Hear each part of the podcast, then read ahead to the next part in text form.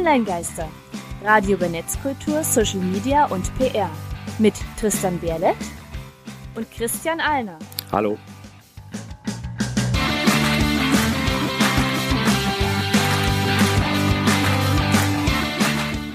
Heute geht es um Politik im Netz. Und das sind unsere Themen. Wie funktioniert Politik im Netz? Ist deutsche Politik und Verwaltung bereit für das Netz? Und Wahlkampf online. Unsere Meinungen über das Netz. Damit hallo und willkommen zur 15. Folge der Online-Geister. Ihr hört schon richtig, ich bin heute alleine da. Ähm, Tristan hatte leider einen Trauerfall in der Familie und lässt sich deswegen entschuldigen. Dennoch bin ich nicht ganz allein da. Wir haben heute einen Interviewgast, dazu aber gleich mehr. Online-Geister, Hausmeistereien. Uns gibt's wie immer unter www.onlinegeister.com als Podcast. Dort könnt ihr die Folgen ohne Musikunterbrechung nachhören oder die Show Notes ähm, nochmal lesen, alle Links nochmal nachlesen. Ansonsten halte ich mich mit den Hausmeistereien heute recht bedeckt, aber eine Sache möchte ich kurz anmerken. Jemand schreibt seine Masterarbeit über uns. Genauer gesagt, unser Hörer Benjamin schreibt zum Thema Vlogs, Podcasts. Äh, wir sollen ihm dabei ein bisschen helfen. Wir hatten schon so ein, zwei Gespräche mit Benjamin gehabt. Klingt bislang ganz interessant. Bevor wir ins Thema der Sendung einsteigen, gibt es noch eine kleine Musikunterbrechung und zwar Unsterblich, ein Hoch auf die Regierenden. Das war Unsterblich, ein Hoch auf die Regierenden und wir befinden uns mitten Online-Geister. Thema der Sendung. Ich bin zwar heute alleine auf der Moderatorenseite, aber ich bin nicht alleine oder ganz allein im Studio. Telefonisch zugeschaltet Steffi Lemke, Diplom-Agraringenieurin aus Dessau. Herzlich willkommen. Hallo und schönen guten Tag. Natürlich können sich jetzt die ein oder anderen fragen, wie passt eine Diplom-Agraringenieurin zu einer Sendung mit Thema Netzpolitik? Ähm, Steffi, magst du das vielleicht kurz aufklären? Nun ja, ich glaube, der Anlass ist, dass ich für meine Fraktion im Deutschen Bundestag Mitglied in der sogenannten I&K-Kommission bin, also Kommission für Informations- und Kommunikationstechniken. Äh, wie deine Ausführungen zu meinem erlernten Beruf zeigen, ist das nicht ein Gremium, was prioritär mit IT-Experten, Netzexperten besetzt ist, sondern es ist in den jeweiligen Fraktionen an den Fraktionsvorstand angekoppelt. Diesem gehöre ich äh, für meine Fraktion an. Und dort werden in verschiedenen Kommissionen die sogenannten inneren Angelegenheiten des Bundestages begleitet. Also da sind solche Themen wie Mitarbeiterangelegenheiten, Fahrdienst oder halt auch das extrem wichtige Thema IT-Strukturen und damit auch IT-Sicherheit.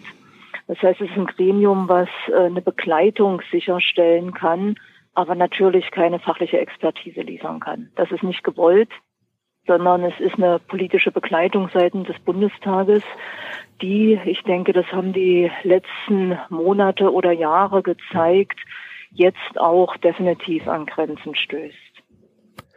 Okay, also das ähm, Gremium, bei dem du tätig bist, besteht nicht nur aus Fachidioten, sondern ähm, durchaus aus Leuten aus allen Bereichen, wie ja auch das Netz selbst ja eigentlich Leute aus allen Bereichen zusammenbringen soll. Das, soll das so ein bisschen auch den Alltag dann abbilden, die Zusammensetzung der Kommission? Ich glaube, das Entscheidende ist, dass die Anbindung an die Fraktionsvorstände für alle Fraktionen gegeben ist, damit dieses Thema sich halt nicht innerhalb der jeweiligen Fraktion in den Fachexpertenkreisen bewegt, sondern auch auf der obersten politischen Ebene in den Fraktionen ankommt und angebunden ist. Das heißt, ich berichte über solche Themen, die die I&K-Kommission behandelt, im Fraktionsvorstand, statt dass sich im betreffenden Arbeitskreis jeweils die Fachleute untereinander austauschen. Ich würde schon sagen, dass diese Struktur dem Thema die entsprechende Anbindung gibt.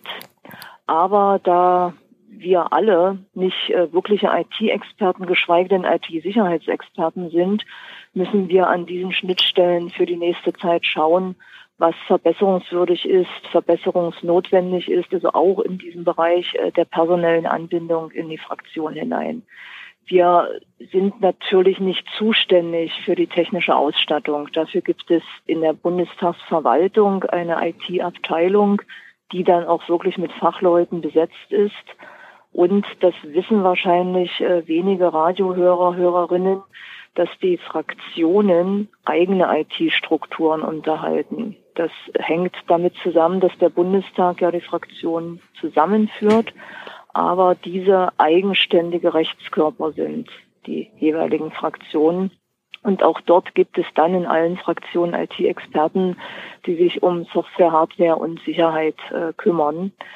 Und diese verschiedenen Ebenen werden in der IK-Kommission alle zusammengebunden und dort einerseits unter den Mitarbeitern auf der Fachebene behandelt und dann über jemanden wie mich politisch in die Fraktion zurückgekoppelt.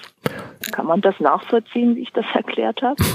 Ich denke schon. Ähm, wo wir aber gerade bei dem Thema sind, ähm, wer beschäftigt sich eigentlich in der Politik alles mit dem Internet? Und damit meine ich jetzt ja nicht mehr unbedingt Thema Praxis, also wirklich die ähm, EDVler, die das Ganze irgendwie am Laufen halten, ähm, sondern wer in der äh, Bundespolitik, Landespolitik ähm, hat eigentlich so den Stempel hier, ich bin IT-Experte, ich kenne mich mit Internet aus, ich mache was für Thema Netzpolitik. Also gibt es da so dedizierte Stellen oder ist es einfach eher derjenige, der sich verantwortlich fühlt? Nee, nee, also es gibt tatsächlich äh, richtige Strukturen. Äh, für die technische Seite hatte ich das jetzt, glaube ich, schon ein bisschen angedeutet, für mhm. Bundestag und äh, Fraktionen. Ähm, es gibt dann natürlich, wenn man sag mal, mit der Regierungsebene anfängt, in allererster Linie das äh, BMI, also das Innenministerium, aber auch das Wirtschaftsministerium, die für Internetstrukturen zuständig sind. Einmal den Ausbau äh, der Leitungsstrukturen, andererseits die Überwachung der Leitungsstrukturen, das formuliere ich jetzt mal etwas salopp so. Und dann äh, gibt es drittens noch das äh, Ministerium für Verkehr und digitale Infrastruktur, also den Herrn äh, Dobrindt, der dann äh, für, ja, also an den sollte man sich wenden, wenn das Internet nicht schnell genug ist. Das äh, ist sozusagen die Regierungsebene, wo es äh, mhm. in den verschiedenen Ressorts angesiedelt ist dann muss man natürlich auch gerade nach dem äh, letzten Jahre, nach den Diskussionen über Hackerangriffe, äh, die Nachrichtendienste mit erwähnen, das Bundesamt für Verfassungsschutz, ähm, aber letztendlich auch äh, den Auslandsnachrichtendienst, ähm, die sich natürlich im Netz bewegen und äh, dort ihre Aktivitäten entfalten. Und es gibt das äh, BSI, also das Bundesamt für äh, Sicherheit. Ähm, in der Informationstechnik? Hm. Genau, im digitalen äh, Bereich, das dem Innenministerium unterstellt ist. Das ist eine Behörde, wo das alles zusammenfließen sollte und die für unsere IT-Sicherheit zuständig sein sollte. Okay, sollte, das ich ist ja schon mal, mal Konjunktiv. Ja, ich würde mal einschätzen, dass das noch ein bisschen in den Kinderschuhen steckt und ausbaufähig ist. Aber ich habe ehrlich gesagt auch noch niemanden getroffen, der irgendwie absolute Sicherheit im Netz versprechen kann. Es wäre schlichtweg unseriös.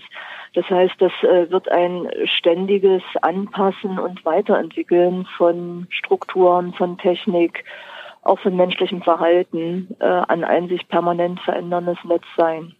Okay, ich versuche das jetzt mal zusammenzufassen. Ähm, Sicherheit ist ja der eine Aspekt. Aber generell in der Politik ähm, gibt es keine so richtige Stelle. Das BSI, also das Bundesamt für Sicherheit in Informationstechnik, sollte das so ein bisschen sein. Aber so wie du es jetzt zusammengefasst hast, ist das wohl irgendwie eher so ein Hin und Her aus, ja, man hat so ein bisschen Innenministerium, man hat ein bisschen Verkehrsministerium, man hat so ein bisschen hier mal was, da mal was, dann jetzt mit dem Sicherheitsaspekt, ja, die Geheimdienste oder äh, wenn es ins Rechtliche reinreicht, kann ich mir auch vorstellen, dass wahrscheinlich das Justizministerium dann sagt, ja, das ist aber eher unser Spielfeld. Ähm, also es ist wahrscheinlich, also so klingt es für mich jetzt zumindest, ähm, dass es jetzt eher so ein, so ein Sammelsurium ist, so das Ministerium hier mal ein bisschen, da mal ein bisschen, es gibt noch kein so richtig immer, es gibt kein dediziertes Digitalministerium oder Vergleichbares. Stimmt das soweit? Das ist richtig. Äh, wir haben im Parlament einen Ausschuss, an den das äh, schwerpunktmäßig äh, angekoppelt ist. Das war auch eine Reaktion auf dieses, ich sag mal, Sammelsurium oder vielleicht einfach auch Entwicklungen, die ähm, relativ schnell ablaufen und sich in dem Tempo nicht gleichermaßen in Verwaltungsstrukturen, sei das in der Kommune oder im Europaparlament oder bei den Vereinten Nationen, nicht in dem gleichen Tempo widerspiegeln lassen. Das äh, ist durchaus ein strukturelles Problem. Darauf wird man noch bessere Antworten finden müssen als im Moment. Es ist aber auch nicht so, dass äh, Netzpolitik ähm, oder, oder Digitalpolitik diese Verteilung auf verschiedene Strukturen alleine hat. Das könnte ich jetzt ähm, für Umwelt oder für Landwirtschaftspolitik oder vor allem auch für Wirtschaftspolitik kann man das genauso durchdeklinieren, dass es verschiedene Strukturen gibt, die, wenn es gut läuft, ineinandergreifen, zusammenarbeiten und dynamisch positive Entwicklungen in Gang setzen. Und äh, wenn es holpert, dann äh, sind natürlich Doppel- oder Dreifachstrukturen besonders hinderlich. Okay, also, also ich will so ein bisschen, hm. will so ein bisschen erklären, äh, dass das jetzt nichts absolut Außergewöhnliches ist. Und ich glaube auch, dass das nicht das Kernproblem ist. Ist eher so ein Klassiker von, ähm, es hat sich als Provisorium irgendwie ergeben in dem und dem Kontext und man weiß ja, Provisorien halten am längsten. Äh, das Ganze dann irgendwie so zusammenzufassen, stelle ich mir durchaus auch als schwierig vor, weil man dann ja auch sagen würde, hier, du, Ministerium X, dafür bist du jetzt nicht mehr zuständig und da kann ich mir vorstellen, kannst du wahrscheinlich auch Kollegen geben, die dann äh, so ein bisschen wie Kleinkind, ja, aber ich will das trotzdem behalten äh, sind. Also ich denke mal, so die üblichen Eifersüchteleien wird es da wahrscheinlich rein organisatorisch geben. Ähm, aber vielleicht noch für die Übersicht, ähm, was macht die Politik im Netz an sich eigentlich? Also es ist ja sehr viel privatwirtschaftlich organisiert. Inwiefern ähm, greift die Politik ein? Also ist, ist die äh, Bundesverwaltung jetzt irgendwie involviert, wenn ich mir jetzt eine .de-Domain holen möchte oder seid ihr da komplett außen vor? Also ich bin da definitiv komplett außen vor, da lege ich auch großen Wert drauf. Das äh, wäre natürlich überhaupt nicht äh, möglich, wenn das Parlament in solche Prozesse äh, direkt involviert wäre. Aber die äh, Frage, wie Domains vergeben werden, auf welchen äh, Strukturen das basiert, das ist natürlich auch ein äh, Stück weit Verwaltungsarbeit. Muss ich jetzt aber äh, off the record dazu sagen, dass ich nicht weiß, in welcher Behörde das angesiedelt ist. Ich weiß nicht, ob du das weißt. Hm, äh, also, ähm, werden, also in Deutschland gibt es die DENIC, die sich darum kümmert und soweit ich weiß, ist das privatwirtschaftlich organisiert. Aber ähm, generell, also in Deutschland ähm, ist es eher so, dass da jetzt der Staat da schon, ähm, ich sag mal, die Züge ein bisschen locker lässt und halt sagt, ähm, wenn sich da ein System etabliert, ist okay, aber wenn das, sag mal, aus dem Ruder läuft, wenn man jetzt irgendwie äh, man hat, na gut, okay, gut, die DENIC ist jetzt eine einzige Organisation, die das in Deutschland macht, aber es ist ja auch eher so ein Konsortium aus verschiedenen äh, weiteren Organisationen. Ähm, aber wenn man da jetzt halt ähm, Einschränkungen zum Beispiel bekommt, dass nicht jeder eine Domain äh, bekommen kann, jetzt mal abgesehen davon, welche vielleicht auch äh, aus zum Beispiel rechtlichen Gründen gar nicht verfügbar sind, aber ähm, wenn da halt irgendwelche Einschränkungen ähm, der persönlichen Freiheiten zum Beispiel gegeben sind, dann würde die Politik reinschreiten, nehme ich mal an. Äh, aber ansonsten ist es halt eher wahrscheinlich so ein Miteinander von wir geben so einen Rahmen vor und innerhalb dessen äh, könnt ihr aus der Privatwirtschaft, könnt ihr Individuen, könnt ihr einzelne Menschen dann agieren, dass das Internet eben auch so mal ein freier Ort bleiben kann. Hm. Gut, das ist ja äh, grundsätzlich keine verkehrte Angelegenheit und halt auch historisch gewachsen, äh, so wie das Netz entstanden ist. Und äh, ich sag mal, den gesetzlichen Rahmen zu schaffen und äh, darunter äh, Organisationen oder Wirtschaftsunternehmen, die das wollen, äh, möglichst freie Aktivitäten zu erlauben, solange Rechte anderer nicht verletzt werden, ist ja grundsätzlich erstmal keine schlechte Struktur. Ob das die nächsten 20 Jahre so überdauert, äh, vermag wahrscheinlich niemand im Moment seriös einzuschätzen. äh, Glaube ich gerne. Ähm, ansonsten würden wir jetzt erstmal kurzen Musikeinspieler machen. Du hast dir ja auch was gewünscht. Mhm. Das ist, um genau zu sein, ähm, der Song Rise von ähm, Eddie Vedder. Vedder, wie spricht sich der gute Mann aus? Vedder. Vedder. Okay, also von ähm, Eddie Vedder, Rise. Das war Rise von Eddie Vedder. Der Wunsch unseres heutigen Gastes, Steffi Lemke, Bundestagsabgeordnete für Bündnis 90 Die Grünen äh, und deswegen auch heute hier, Mitglied der Kommission für Informations- und Kommunikationstechniken und Medien des Deutschen Bundestages. Wir waren jetzt gerade so ein bisschen bei den organisatorischen Sachen ähm, stehen geblieben. Mich würde natürlich auch interessieren, ähm, zum Thema, wie funktioniert Politik im Netz eigentlich? Ähm, wie können Bürger sich überhaupt digital beteiligen? Und ich sag mal, woran eigentlich? Also es gibt ja verschiedene Bürgerinitiativen wie openpetition.de, change.org und so weiter. Ähm, da gibt es ja eine recht bunte Landschaft. Ähm, wie macht sich das eigentlich so bemerkbar? Also Stichwort Bürgerentscheide oder auch ähm, kritische Blogs, auf die ich dann später nochmal kommen würde. Ähm, also diese digitale Teilhabe bzw. Teilhabe über digitale Technologien. Ähm, bemerkt ihr das eigentlich in eurer täglichen politischen Arbeit? Also kommen da irgendwie täglich zwei, drei Petitionen an oder wie ist das eigentlich? Als Abgeordneter merkt man es primär darüber, dass die meiste Kommunikation mit den Bürgerinnen inzwischen in irgendeiner Form übers Netz funktioniert. Also es kommen viel mehr Bürgeranliegen per E-Mail statt per Briefpost äh, auf einen zu. Und äh, die Kommunikation über Social Media ist inzwischen auch noch äh, deutlich größer geworden als die bei E-Mail-Kommunikation. Also bei mir zumindest. Das heißt, der interaktive Teil, ein, ein wirklicher Austausch äh, zwischen Bürgern und Politikern hat sich auf äh, den Online-Bereich komplett, nicht komplett, aber sehr, sehr stark verlagert. Es findet überwiegend dort statt und da dann auch nochmal sehr stark inzwischen über die äh, verschiedensten Social-Media-Kanäle. Das heißt, das merkt man im Alltagsgeschäft permanent.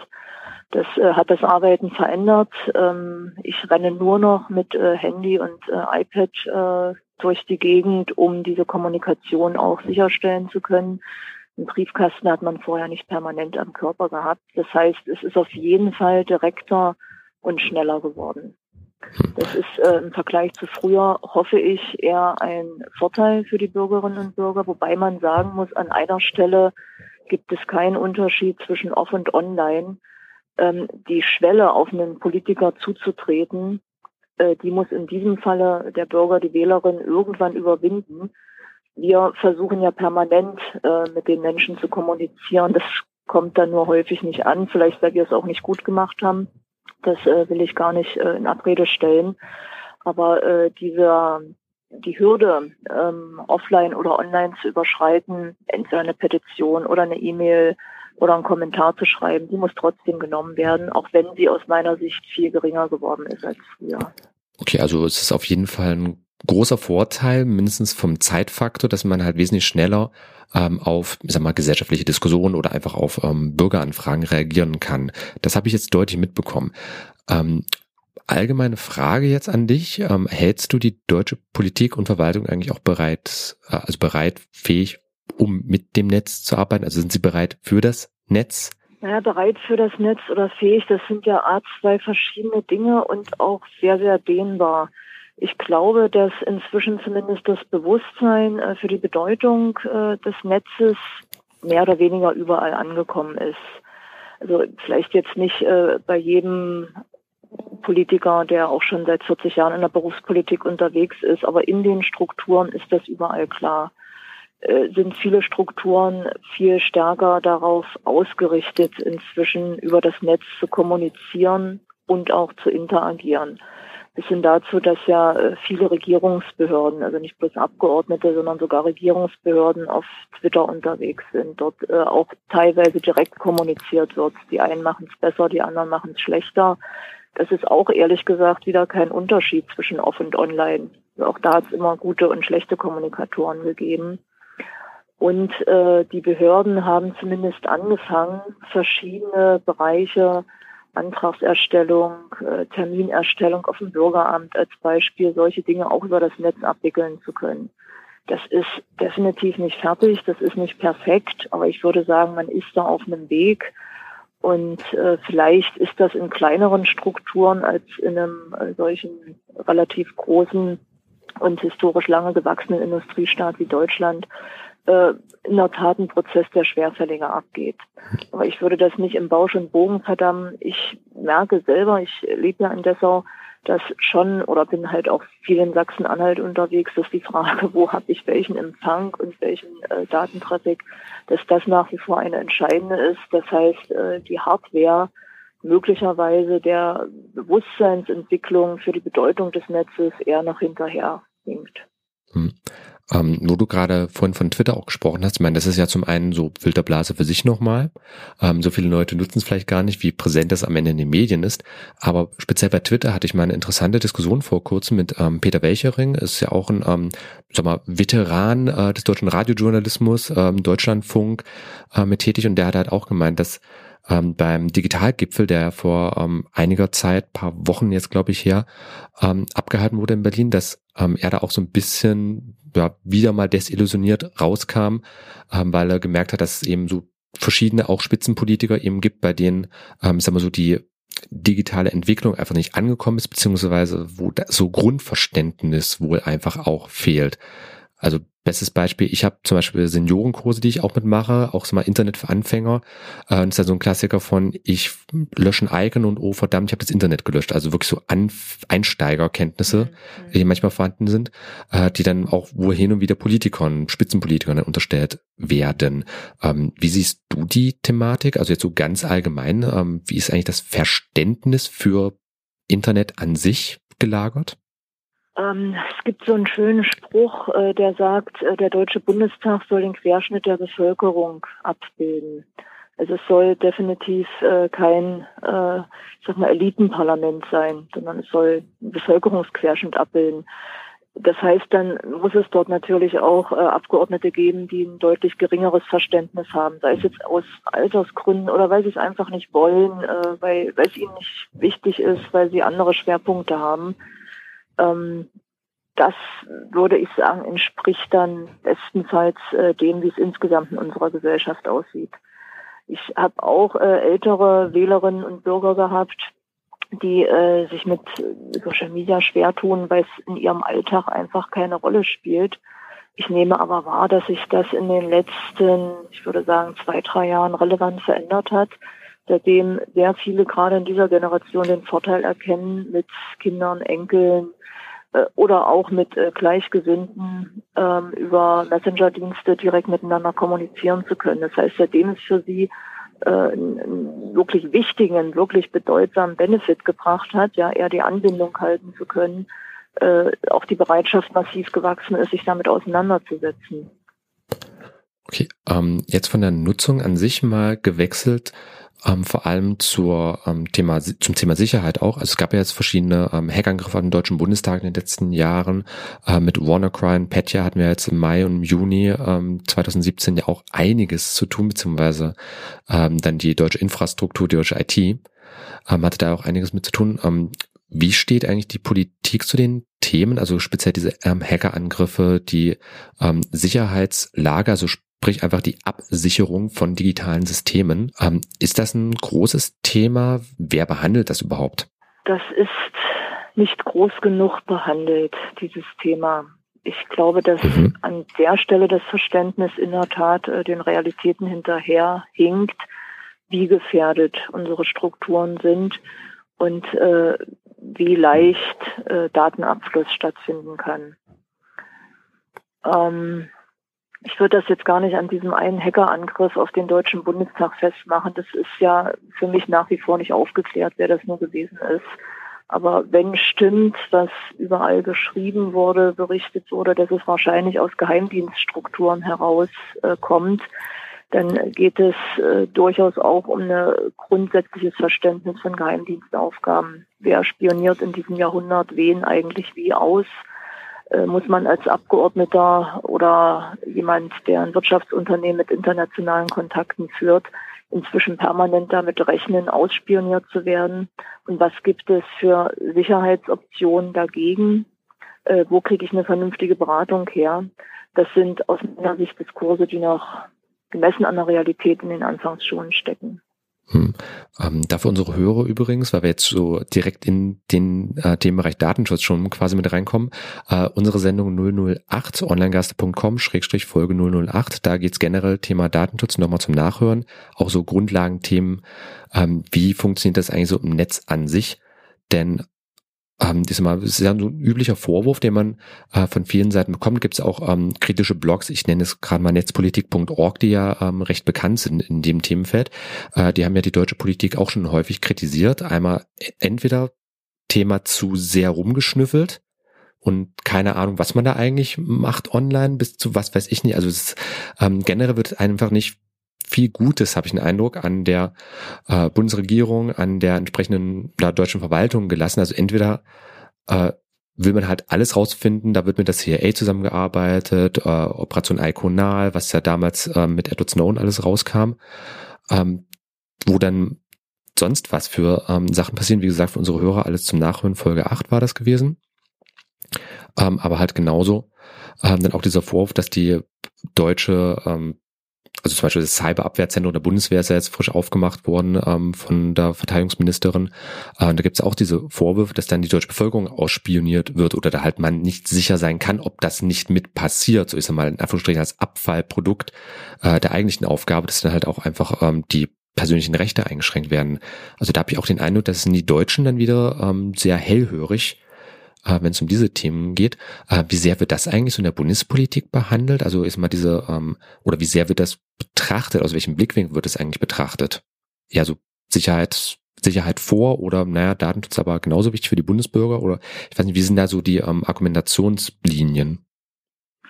Na, da gibt es diametrale Unterschied äh, zwischen meiner Partei, den Grünen, und äh, der CDU oder auch der SPD die die Überwachungsgesetze in den letzten Jahren äh, immer stärker ausgebaut haben, keinen der Geheimdienstskandale wirklich aufgeklärt haben, äh, keine Strukturveränderungen, um die wenigen erkannten und zugestandenen Missstände tatsächlich abzubauen, sondern äh, eher die Hoffnung darauf, äh, dass die Menschen sich um dieses Thema viel weniger kümmern als um andere und eine schleichende Auflösung unserer Privatsphäre in den letzten Jahren von der Bundesregierung, sei es CDU, FDP oder auch CDU, SPD, äh, massiv befördert worden ist.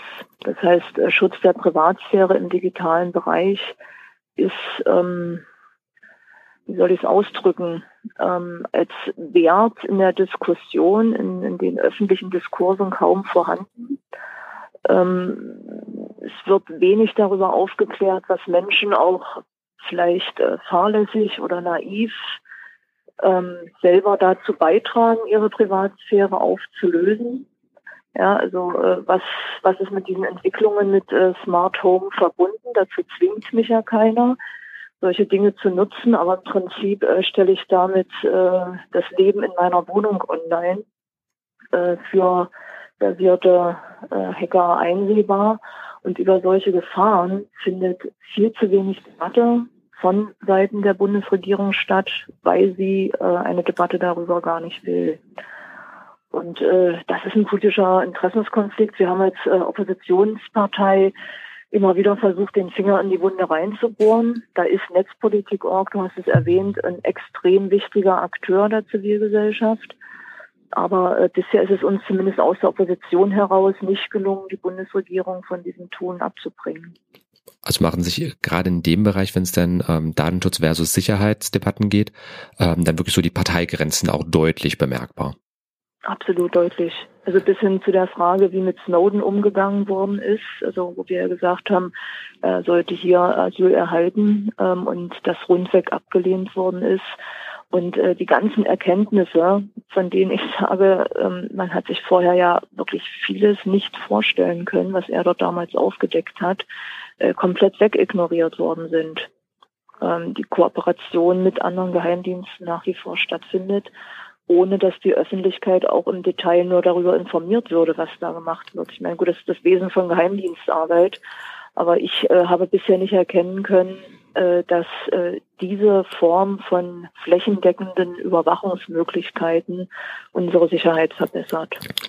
Gut, es gibt ja auch immer wieder die Erkenntnisse, dass zum Beispiel auch die ähm, ganzen Anschläge, die es in Frankreich gab in den letzten Jahren, ähm, trotz ja einem der, soweit ich weiß, schärfsten äh, Sicherheits- und Überwachungsgesetze in Europa, was ja in Frankreich gültig ist, dass diese Gesetze und diese Überwachungen äh, ja trotzdem die Anschläge nicht verhindert haben, weil dann ähm, teilweise über PlayStation Network und was weiß ich nicht ähm, Kontakt, äh, Kontakt miteinander aufgenommen wird, um jetzt zum Beispiel so einen Anschlag zu planen, also ganz teilweise abstruse Richtungen gegangen wird, die man ja gar nicht mehr überwachen kann.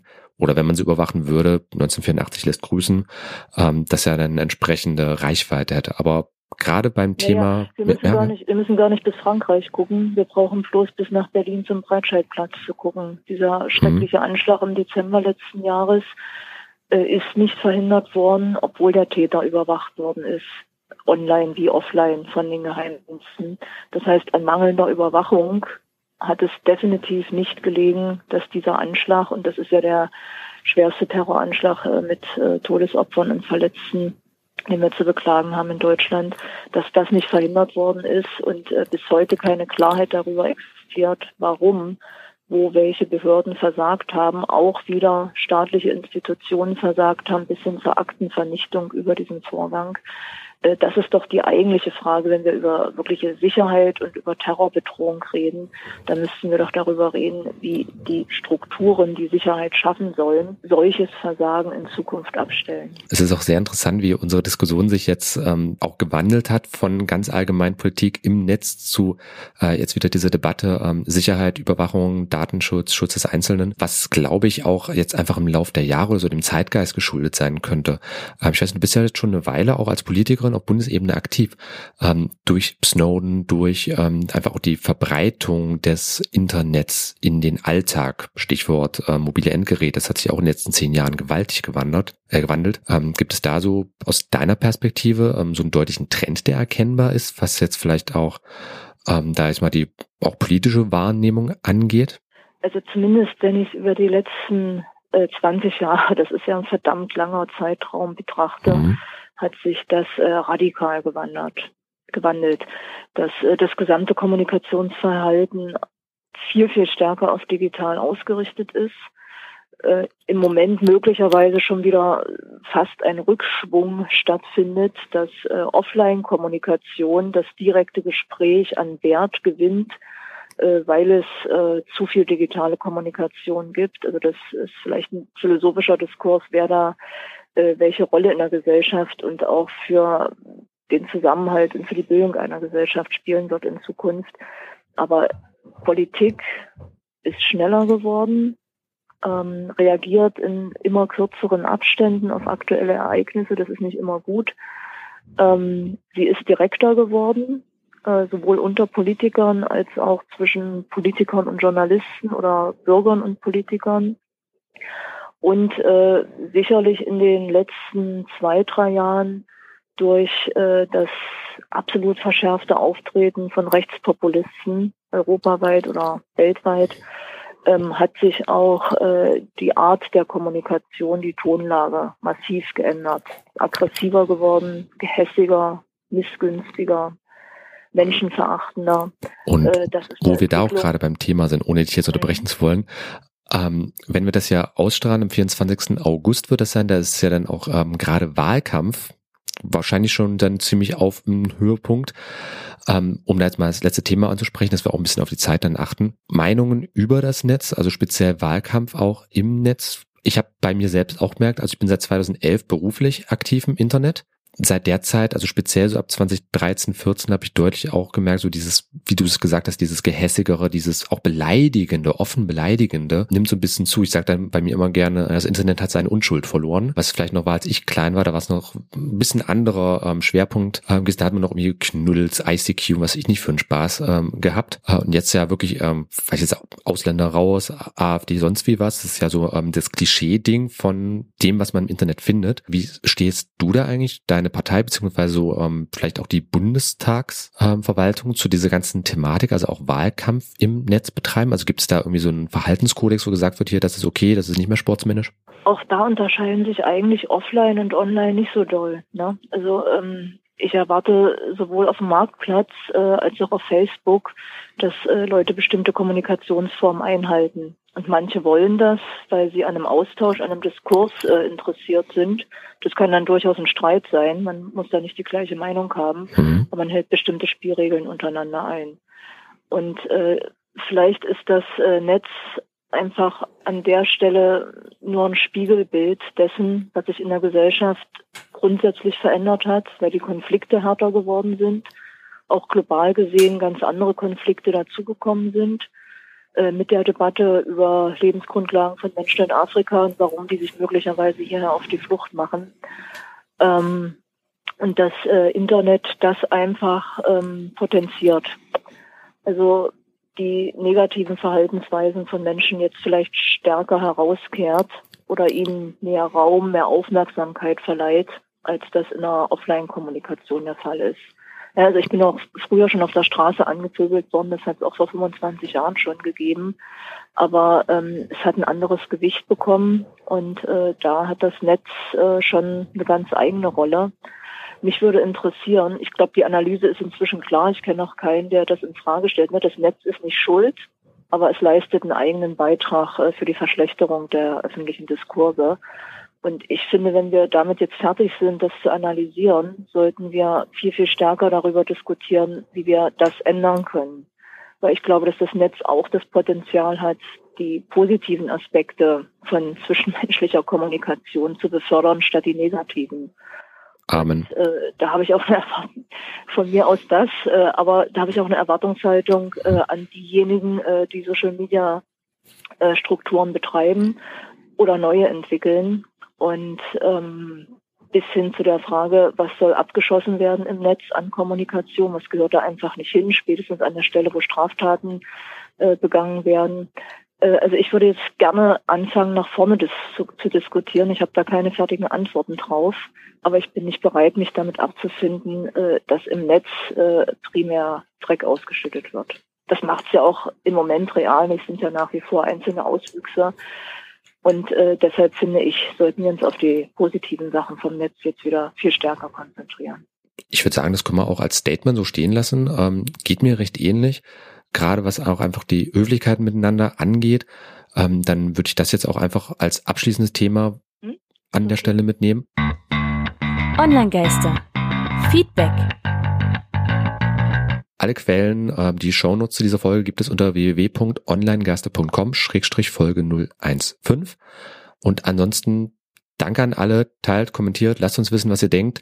Äh, uns kann man im Livestream hören, momentan bis zu 23.000 Hörer, jeweils donnerstags jeden vierten Donnerstag Monat, 19 Uhr, Wiederholung freitags 10 nach 10. Und bevor ich jetzt noch irgendwie was weiter sage, möchte ich mich auf jeden Fall bei Steffi Lemke bedanken, Bundestagsabgeordnete, die uns heute äh, Rede und Antwort gestanden hat. Ähm, Steffi, wo findet man dich eigentlich im Netz? Website, Facebook, Twitter und ähm, ja, teilweise äh, in verschiedenen Kommunikationskanälen darüber hinaus. Instagram macht das Team, mich ganz persönlich äh, am stärksten auf Twitter. Okay, also Website wäre steffi-lemke.de, das kann ich soweit schon mal sagen. Lemke, L-E-M wie Martha, K-E geschrieben. Und dort finde ich dann wahrscheinlich auch die Links zu ähm, Facebook, Instagram und Co. Auf jeden Fall findet man mich unter meinem Namen äh, auf all diesen schönen Portalen. okay, dann würde ich sagen, äh, Steffi, vielen, vielen Dank, dass du ähm, heute bei ja, mir gewesen bist. Ich bin jetzt heute Tristan Christian in Personalunion. Hat mich sehr, sehr gefreut. Und das wäre es noch für heute. Nächstes Mal geht es um Sex.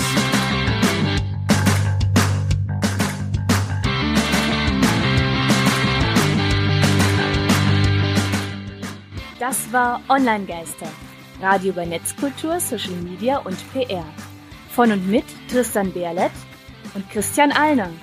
Alle Links zur Sendung, Kontaktmöglichkeiten und das Archiv zum Nachhören gibt es unter www.onlinegeister.com.